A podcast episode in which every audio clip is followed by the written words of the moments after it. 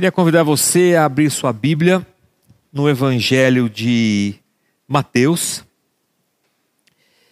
que é o, o Evangelho onde nós temos meditado ao longo desses domingos. O capítulo de hoje é o capítulo 26. Mateus, capítulo 26 a partir do versículo de número 30. Mateus 26, 30.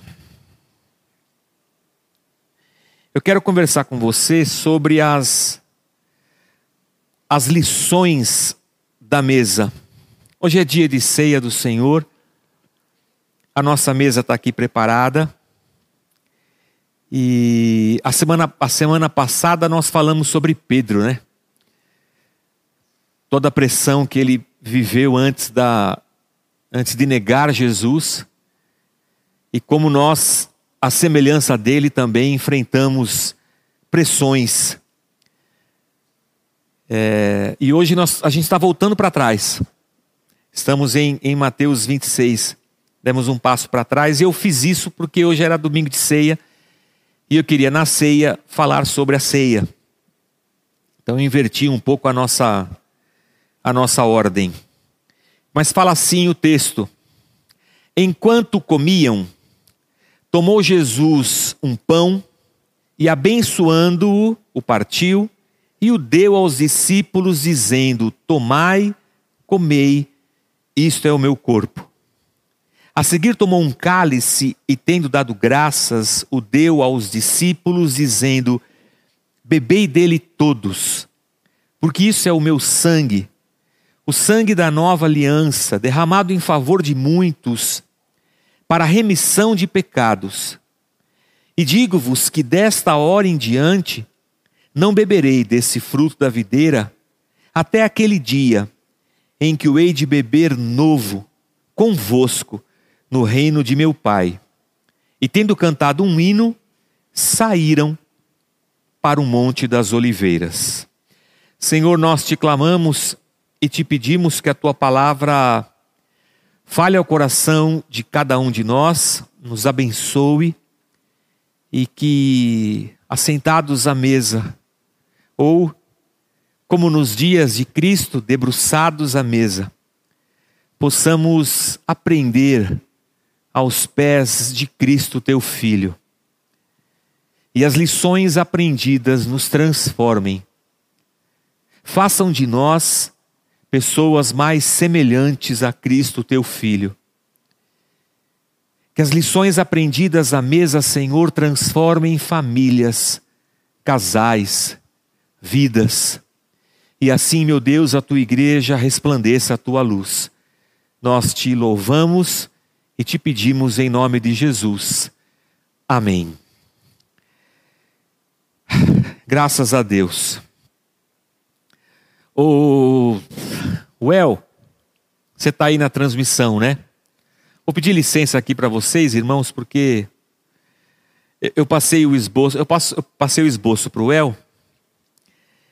E quando eu passei o esboço para o El, eu, eu, eu ia fazer uma, uma mudança na ordem. Então eu avisei ele, El, lá embaixo do meu esboço tem a sequência que eu vou usar. Mas depois, irmãos, a gente fica durante a semana meditando e pensando, e acabou que eu tive vontade de mexer nessa ordem dos, dos tópicos da, da, minha, da minha pregação. E essa vontade aconteceu ontem à noite. É, não estou mudando nada na pregação, só a ordem dos tópicos. Ou é, eu não sei se, é, se você consegue aí. Não, né? Ô oh, meu paizinho, já está tudo tá tudo na sequência ali da transmissão. Então eu vou seguir o que eu tinha planejado. Eu vou seguir o que eu tinha planejado. Culpa minha, né? Eu Tudo bem. Irmãos, Mateus é, apesar do evangelho de Marcos, de todos os evangelhos, de todos os quatro evangelhos, o Evangelho de Marcos ser o mais assertivo, o mais objetivo, mais curto. Ele consegue escrever as coisas com, com menos palavras. É, e ele é muito dinâmico também. Ele é, é, é, quem lê o Evangelho de Mateus, de Marcos assim numa leitura, parece que as coisas estão acontecendo assim com uma velocidade incrível. É, nesse texto da ceia do Senhor, da, da, da ceia do Senhor, da a celebração da Páscoa, onde acontece a instituição da ceia do Senhor, é, Mateus se mostra muito sucinto, muito objetivo assim. É, foi o texto que nós lemos. Ele senta com os discípulos, ele pega o cálice, ele pega o pão, eles celebram e de lá eles saem para o jardim onde Jesus será preso. Essa já é a, já são os momentos finais de Jesus. Essa celebração da ceia é na quinta-feira. Lembre-se que nós começamos essa série com Jesus entrando em Jerusalém no domingo. Hoje é quinta. Jesus vai celebrar a ceia com os discípulos, a Páscoa. De lá eles vão para o jardim. No jardim, Jesus é preso quinta-noite. Passa a noite toda sendo interrogado pelas autoridades eh, judaicas ele é entregue às autoridades romanas na sexta, e na sexta mesmo ele é crucificado e morre. E Mateus é muito objetivo assim. E eu, para falar sobre as lições que essa mesa ensina para gente, eu acabei indo para a mesa na narrativa de Lucas e na narrativa de João. E eles acrescentam é, elementos a essas últimas, esses últimos momentos de Jesus Cristo. Apesar de João não ser um evangelho sinótico, não é um evangelho que a gente é, tem um olhar conjunto, né, como Marcos, Lucas e Mateus, mas eu incluí a narrativa de João aqui nessa última ceia dos discípulos, os, os últimos momentos de vida de Jesus com os seus discípulos. Que últimas lições ele teria para ensinar esses discípulos? Há, uns tempos atrás, tão logo eu. É, não vou dizer eu sozinho, né? Mas tão logo nós demos início e plantamos a Casa da Rocha, é, esse texto foi muito emblemático assim para mim, foi muito importante. Porque do universo de onde eu saí, e não quero aqui fazer nenhum juízo de valor, atribuindo o conceito de certo ou errado, mas do universo em que eu saí, havia um, um, um enfoque grande ao poder, à unção, sabe?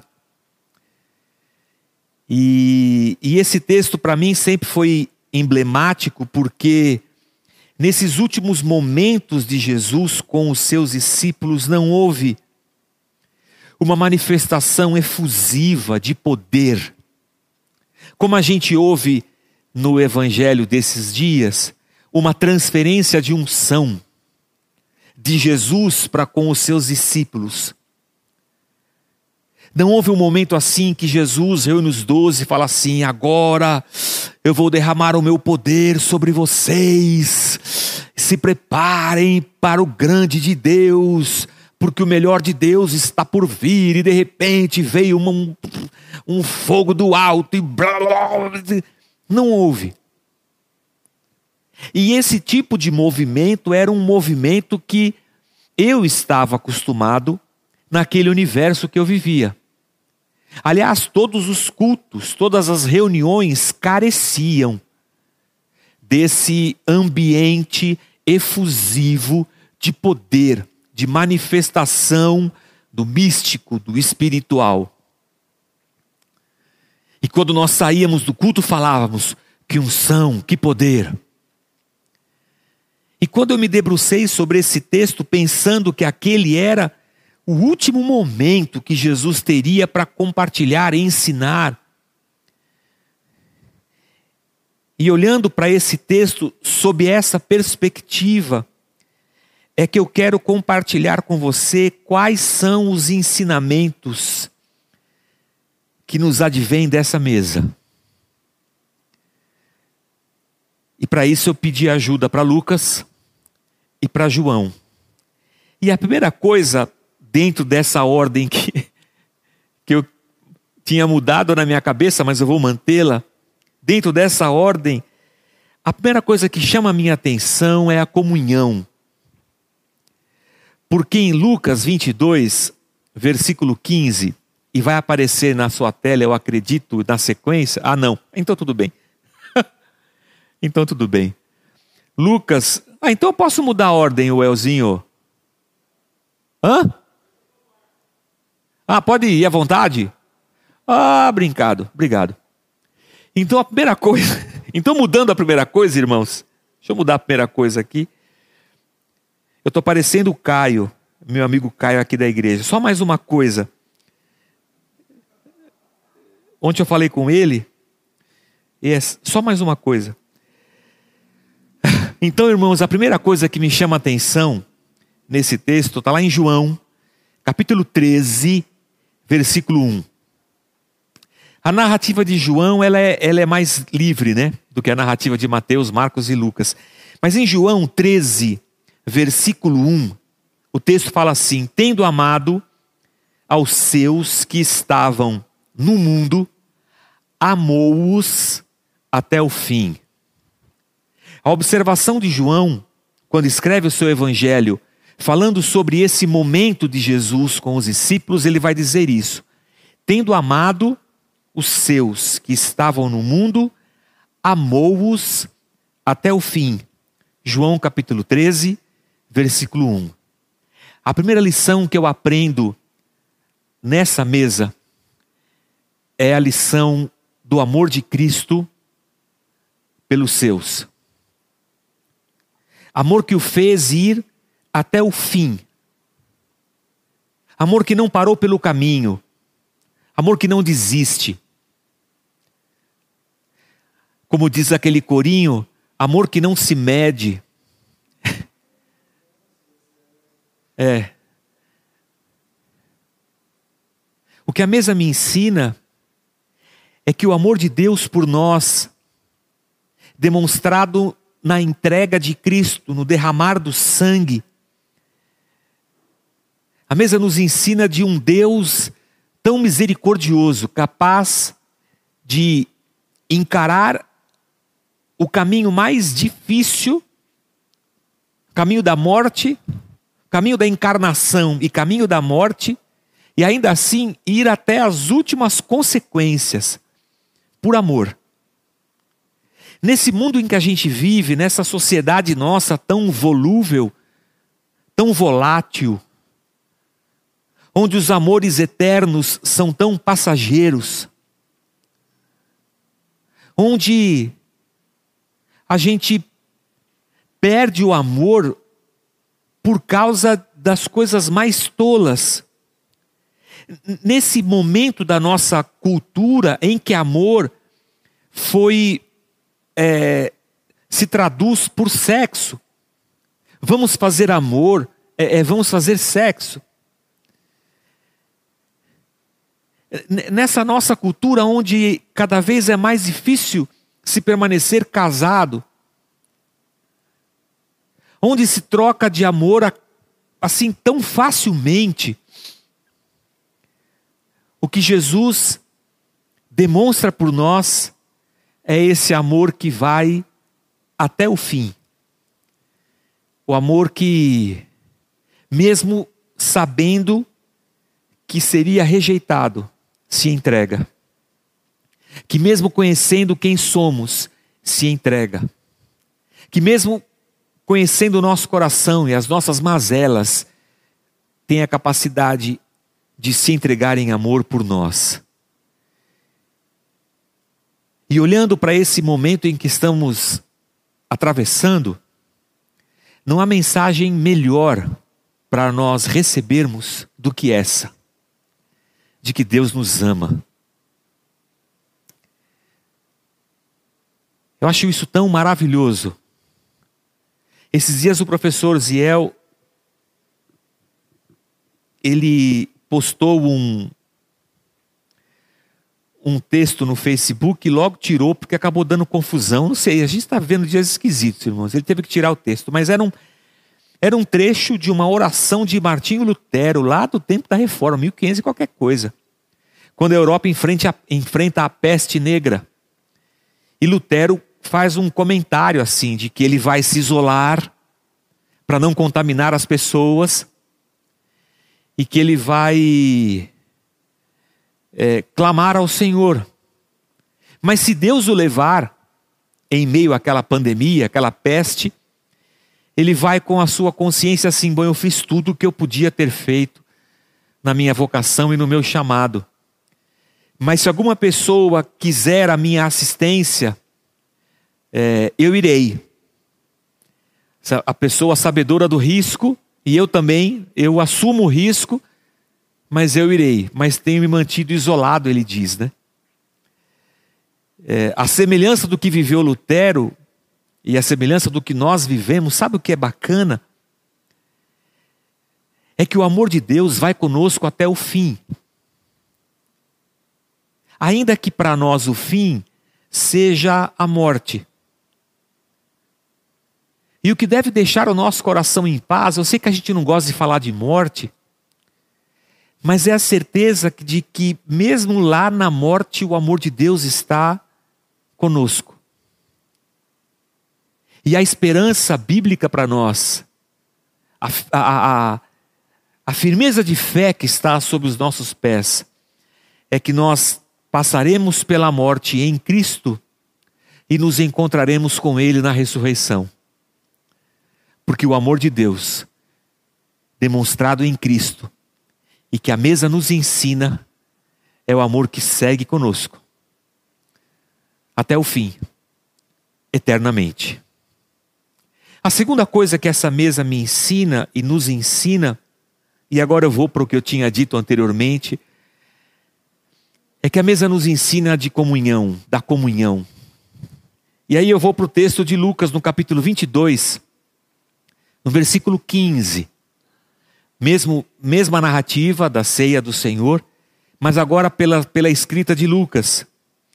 E Lucas vai dizer assim, em Lucas 22, 15: Tendo desejado, ansiosamente, tenho desejado, são palavras de Jesus, tenho desejado ansiosamente comer convosco essa Páscoa antes do meu sofrimento. Jesus se assenta com os discípulos a mesa da Páscoa, e ele fala assim para eles, para os doze. É, é, Judas não tinha saído ainda. Ele fala assim: Eu tenho desejado ansiosamente comer com vocês essa Páscoa antes dos meus sofrimentos. Acho tão extraordinário isso, irmãos. Sabe por quê? Porque Deus não precisa da gente. Deus é Senhor absoluto, soberano. Somos nós quem precisamos dele. Mas ali à mesa estava Deus encarnado na pessoa do Filho, Jesus Cristo. E ele fala assim: Eu tenho ansiado por isso. Dá para falar ansiado? Dá, né, ô, ô, Débora? Dá. Tenho ansiado por isso. Dá para conjugar nesse tempo esse verbo? Ansiado, dá, né? Dá. É que a minha professora de português está ali para não deixar eu errar sozinho. É.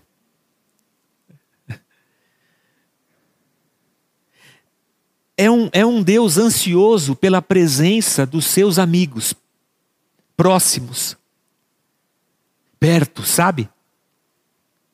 Nesses momentos que antecedem os seus sofrimentos. Porque Deus não criou o homem para ser um ser sozinho. Deus criou o homem para estar junto com os seus. Por isso Deus cria o homem, logo depois ele cria a mulher. E o comentário é: não é bom que o homem esteja só. Fomos criados para viver em comunidade. Fomos criados para compartilharmos a vida em amor uns com os outros. A comunhão nos coloca nesse universo onde as nossas fraquezas são compartilhadas e nas fraquezas somos fortalecidos. Nesse universo onde nos ajudamos, onde vivemos, onde nos amamos, onde, caminhando, onde caminhamos juntos, nos, nos fortalecendo uns aos outros, e talvez você diga: oh, isso aí é uma ilusão, isso aí é um horizonte utópico, isso não existe. Claro que não existe. Nesse mundo que a gente vive, não existe. Vivemos num mundo de competição. Vivemos num mundo onde os, os mais aptos é, vivem e os mais fracos ficam pelo caminho. É a seleção natural. Está na, na lei de Darwin. Vivemos no mundo do individualismo, cada vez mais, onde cada indivíduo é um universo em si. E cada indivíduo espera que o universo orbite ao seu redor. Esse é o tempo em que nós vivemos onde cada ser humano, imaginando ser o centro do universo, vive para sua autossatisfação, sua autoexaltação. Vive para realizar os seus sonhos, suas conquistas. Mas também esse é o tempo em que vivemos para a solidão, né? Porque se não amamos o outro a ponto de nos sacrificarmos pelo outro, não haverá alguém que se sacrifique por nós. E aonde não há inclinação para o próximo, não há amor. Mas a mesa nos ensina o quanto a comunhão é importante. E a mesa nos ensina que nós somos revolucionários, que nós somos guerrilheiros, porque dentro desse reino, estamos na contramão do sistema. Estamos buscando e vivendo a comunhão. Porque assentados aqui ao redor da mesa com o Senhor, somos todos iguais. Pobres, ricos, servos, senhores, brancos e negros. Não sei nem se somos todos iguais. Talvez dentro do nosso contexto hoje, mais maluco que a gente está vivendo, a mesa de Jesus é para todo mundo. A gente tem um quadro ali na entrada da, da nossa igreja, pintado pelo, pelo Rubinho Pirola, um artista das, das artes. E lá tem, tem de tudo lá no quadro. Não vai dar para mostrar agora, mas tudo bem.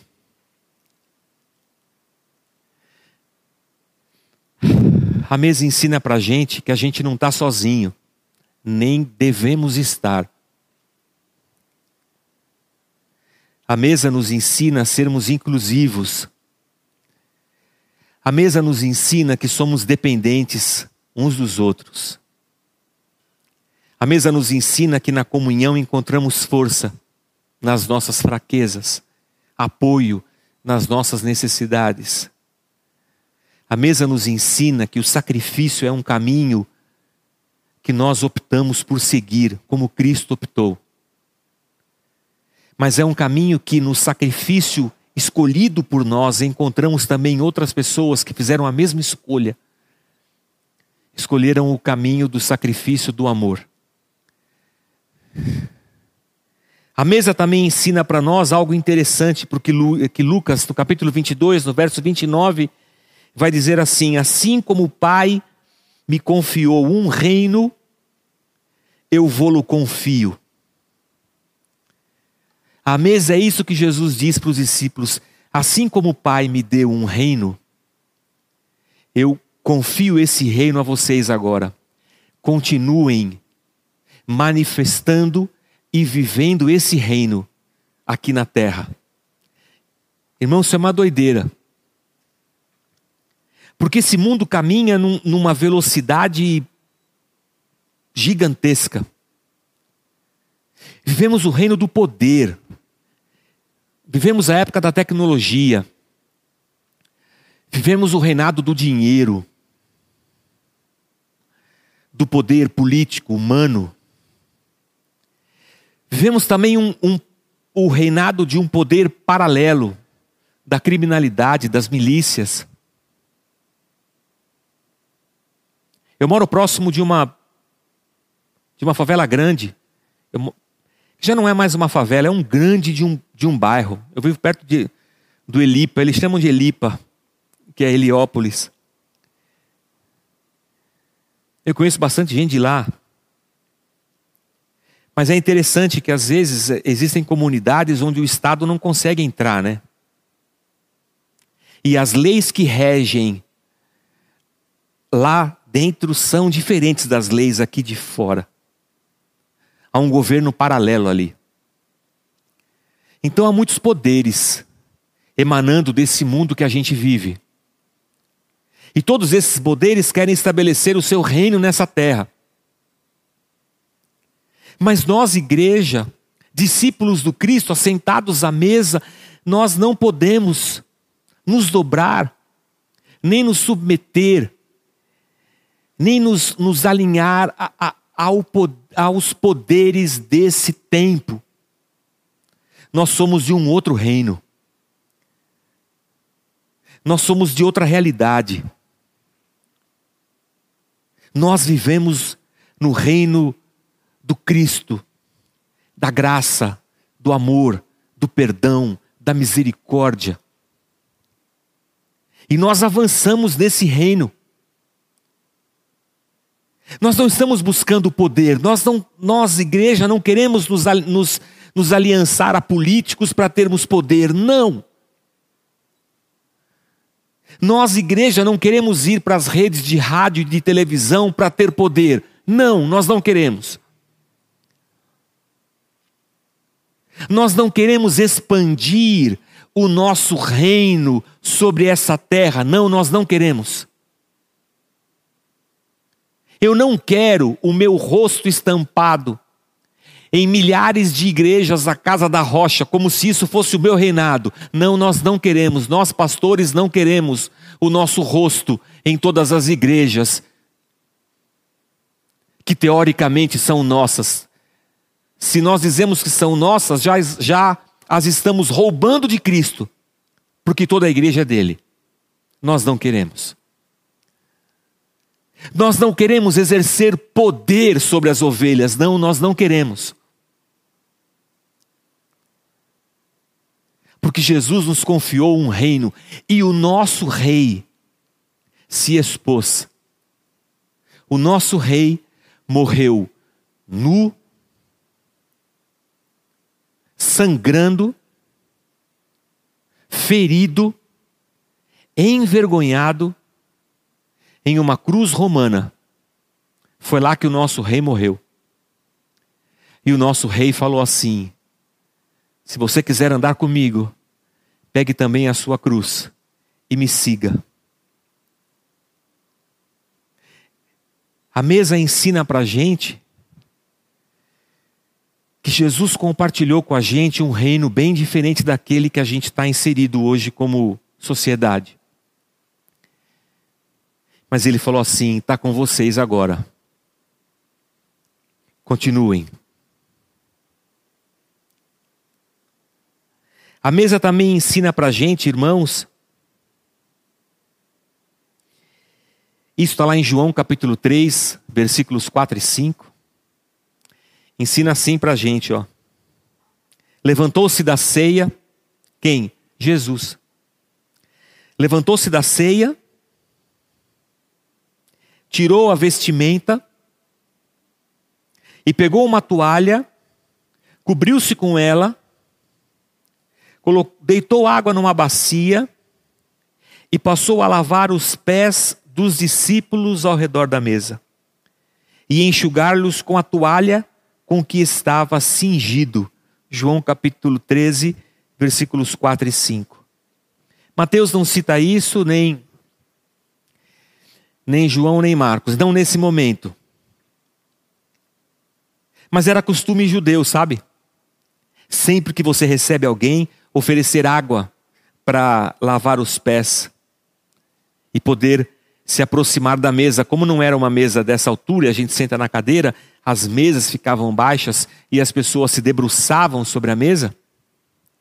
Antes de entrarem nas casas, elas lavavam os pés porque andavam de sandálias pelo deserto.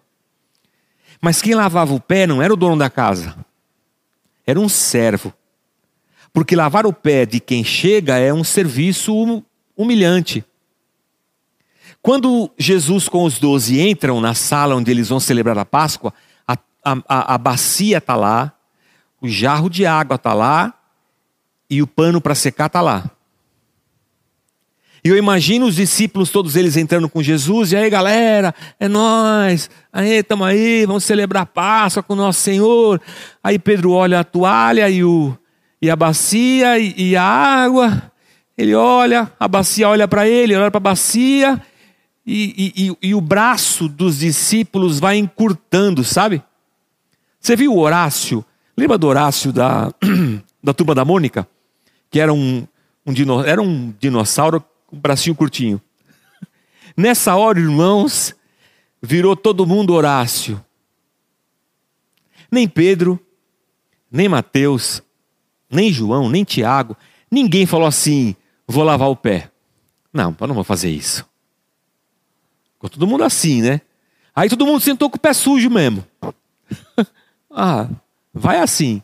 De repente, me levanta Jesus, logo Jesus. Pega a toalha, tira a roupa que ele tá, coloca a toalha sobre os ombros, pega a bacia, põe a água, começa a lavar o pé dos discípulos e eles falam: "Mano, quando ele vai lavar de Pedro, Pedro fala assim: "Não, você não vai lavar o meu pé. E ele fala assim: Pedro, se eu não lavar seu pé, você não tem parte comigo.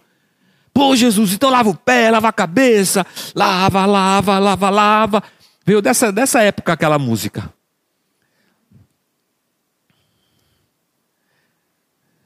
Aí Jesus diz: Não, Pedro, você já está limpo pela palavra, é só o seu pé que eu vou lavar. Ah, a lição que essa mesa ensina para a gente é a lição da humildade.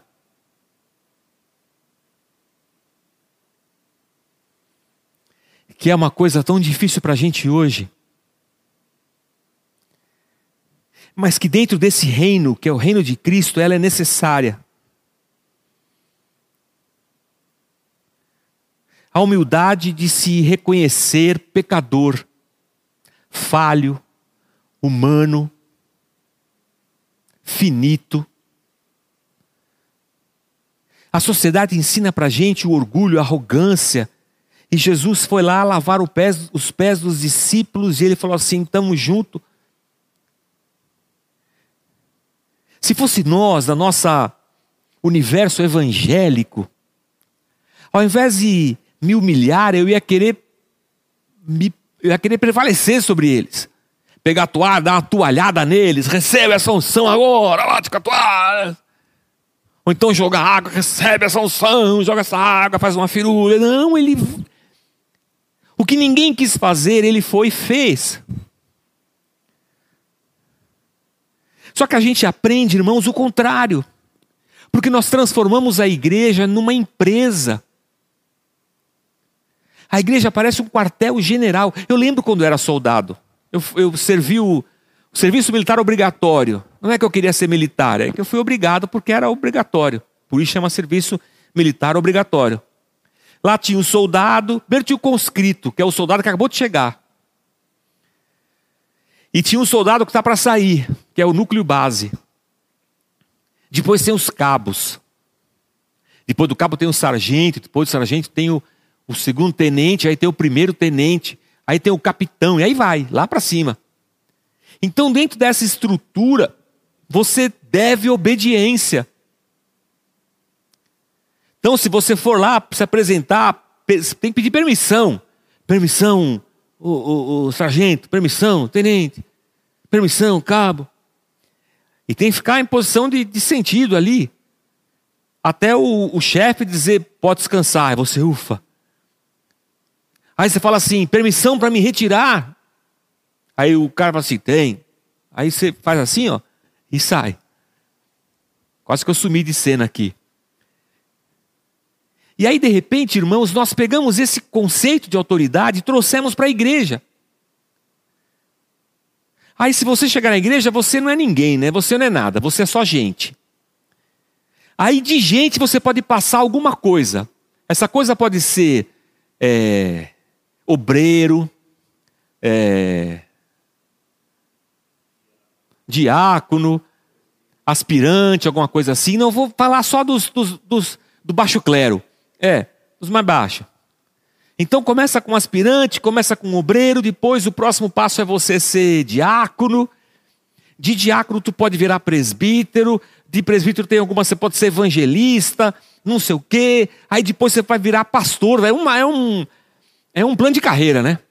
Aí eu viro pastor, depois de pastor eu posso ser bispo, depois de bispo posso ser apóstolo. Oi? Domingo essa semana, quando estava tendo a, a, conselho da igreja e o financeiro estava prestando contas, eu estava até perguntando se eu. Puxa vida, agora está prestando contas. Será que a igreja não podia encaixar um, um recurso? Eu vi o, o técnico do Palmeiras viajou para Portugal no jatinho da, da presidente lá da, da patrocinadora. Falei, pô, de repente a, a igreja podia comprar um jatinho para o pastor um aerocóptero, qualquer um aerocóptero, qualquer coisa assim. Ou então puder pelo menos dar um, um cartão do. Como é que chama lá o. Eu até tenho, até tenho um. Um cartão de, de ônibus lá. É, o bilhete único. eu tenho um em casa. Mas agora na pandemia eu estou evitando. Mas sabe, é um plano de carreira. Então tem a gente que não é, tem gente que não é nada, e tem gente que já ganhou um crachá. Aí no crachá dele ele é aspirante, ele é diácono, ele é presbítero. Eu lembro quando eu participava dessa desse reino, que eu, eu, eu não sei o que eu virei, virei alguma coisa, eu não sei se era diácono, presbítero ou pastor, virei alguma coisa assim. Aí um colega veio e falou assim: Ô Jorge, ah, eu já aproveitei, né? Agora é a hora, né? Jorge não. Esse deixou de existir. Já não sou mais gente comum. É diácono Jorge, o presbítero Jorge. Eu não sei, eu não lembro o que era, o pastor Jorge. O cara falou, tá bom, e é assim. E aí o que acontece é que se eu estou nessa hierarquia, estou lá em cima, eu devo ser é, exaltado, louvado. Aí enquanto eu prego, tem alguém abanando com, com um negócio assim, abanando. Aí quando eu transpiro, alguém. Ixi, chutei o microfone aqui. Desculpa, César. Desculpa, chutei o microfone. Então, eu não poderia arrumar esse microfone aqui. Tinha que ter entrado um contra-regra aqui rápido, um aspirante, alguma coisa assim, e arrumado o microfone. Mas o pregador sua, aí você já pega a toalha, vai lá, limpa. Honra, e eu chamo isso de honra espiritual. Coitado, o câmera está sofrendo hoje.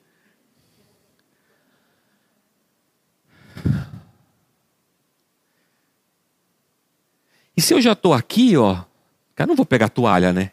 E a bacia, não vou eu fazer isso. Isso é trabalho para diácono. Isso é trabalho para aspirante. Ou para gente que não é nada. Eu já sou alguma coisa. O reino nos, a mesa nos ensina sobre humildade. A mesa nos ensina que o nosso rei, nosso Deus, que se humilha e encarna, e se humilha mais porque de gente ele se transforma em servo, e se humilha ainda mais, porque, como servo, ele vai para a morte de cruz. A mesa nos ensina o nosso caminho. E por fim, mas não menos importante, Jesus fala assim para os discípulos. Lá em Lucas capítulo 22, ele fala assim, ó: Olha, nesse mundo aqui todo mundo quer ser chefe. Nesse mundo todo mundo quer ser senhor. Mas ele fala assim para os discípulos dele: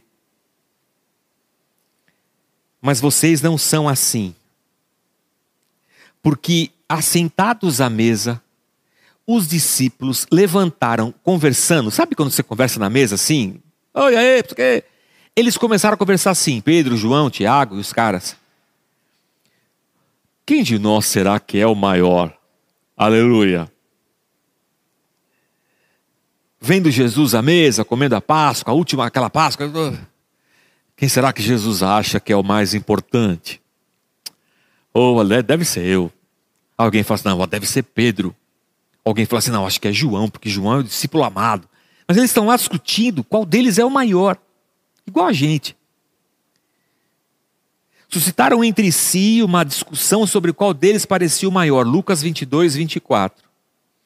Aí no verso 26, Jesus fala assim: Não, vocês não, não são assim. Pelo contrário, o maior entre vós seja como o menor. E aquele que dirige, o chefe, seja como o que serve. Jesus inverte os valores da, da cultura. E não, é, vocês viram o que eu fiz com a bacia e a toalha? Então, o reino que eu estou dando para vocês é um reino subversivo.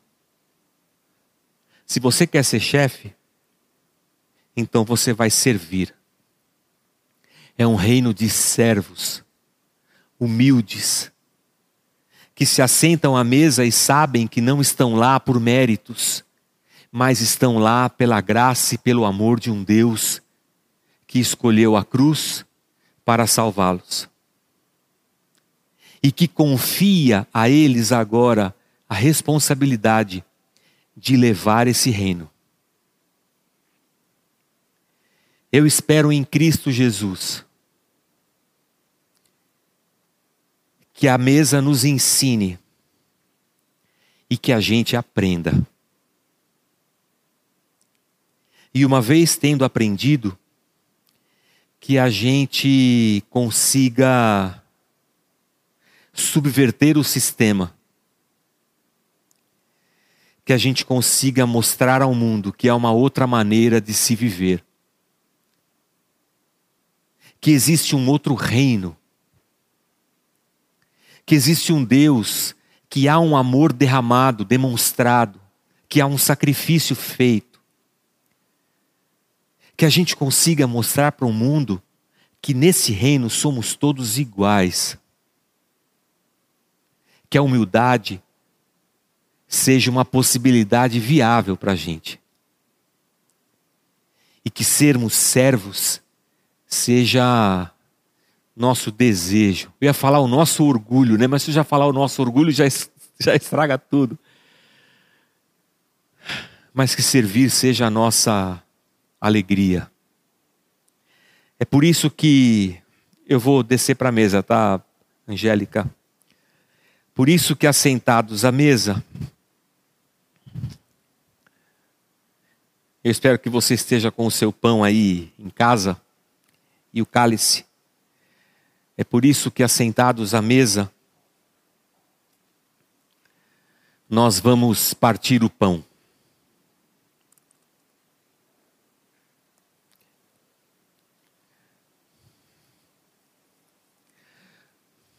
Quando eu quando eu me acheguei à mesa hoje, tá? Quando eu, me, quando eu vim para a mesa, eu estava aqui em cima tocando e eu vi que atrás do vasinho de flores, eu, eu, Eu não pedi um vaso de flores, mas é bonito. E toda a ceia a Rosiane coloca.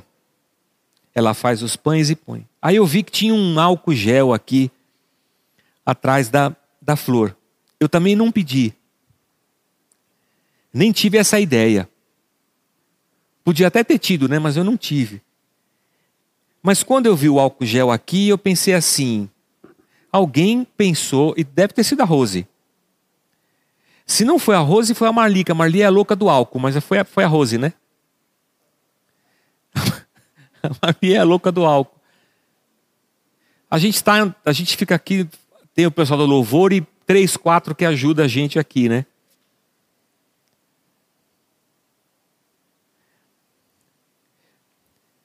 Mas alguém pensou assim: se eu colocar um álcool aqui, ninguém me pediu para colocar um álcool aqui.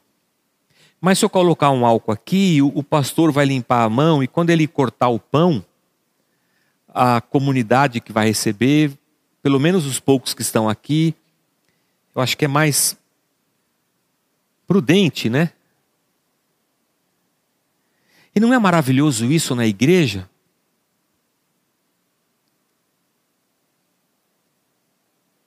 em que Deus, em que na liberdade Deus inclina o nosso coração para realizar. E nós fazemos coisas que o outro não tinha pensado, mas que precisam ser feitas. E todos são abençoados. Uma vez compartilhando com uma igreja batista lá na Bahia, que o resgate foi tocar, e eu pediram para eu falar sobre autoridade. E eu falei assim: olha, o que eu vou falar para vocês é a minha experiência com a igreja, com a minha comunidade. Dentro do nosso entendimento teológico, vou compartilhar com vocês a experiência da, da nossa comunidade. E aí, falando sobre a nossa experiência comunitária, um jovem perguntou assim: pô, mas a sua igreja então deve ser uma bagunça.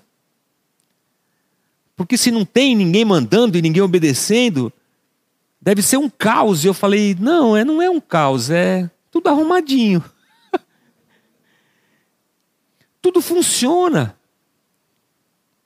Aí eu até citei para ele um corinho que eu cantava quando era pequeno, que dizia assim: cada um no seu quadrado, cada um no seu quadrado.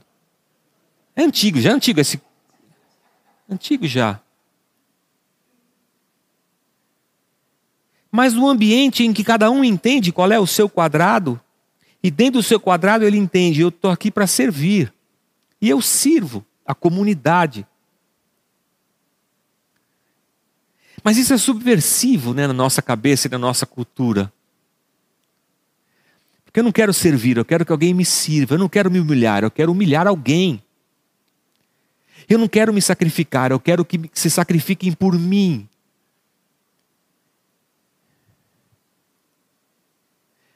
Eu não quero a comunhão, eu quero a. Eu quero ser o centro do universo. Mas quando a gente passa por um momento como esse, o que a gente mais clama é por, por presença, sabe? O que eu mais queria era dar um abraço. O que eu mais queria era que alguém se importasse comigo. O que eu mais queria era que alguém me ajudasse. E a mesa está dizendo para a gente: há um reino que é assim o reino de Deus.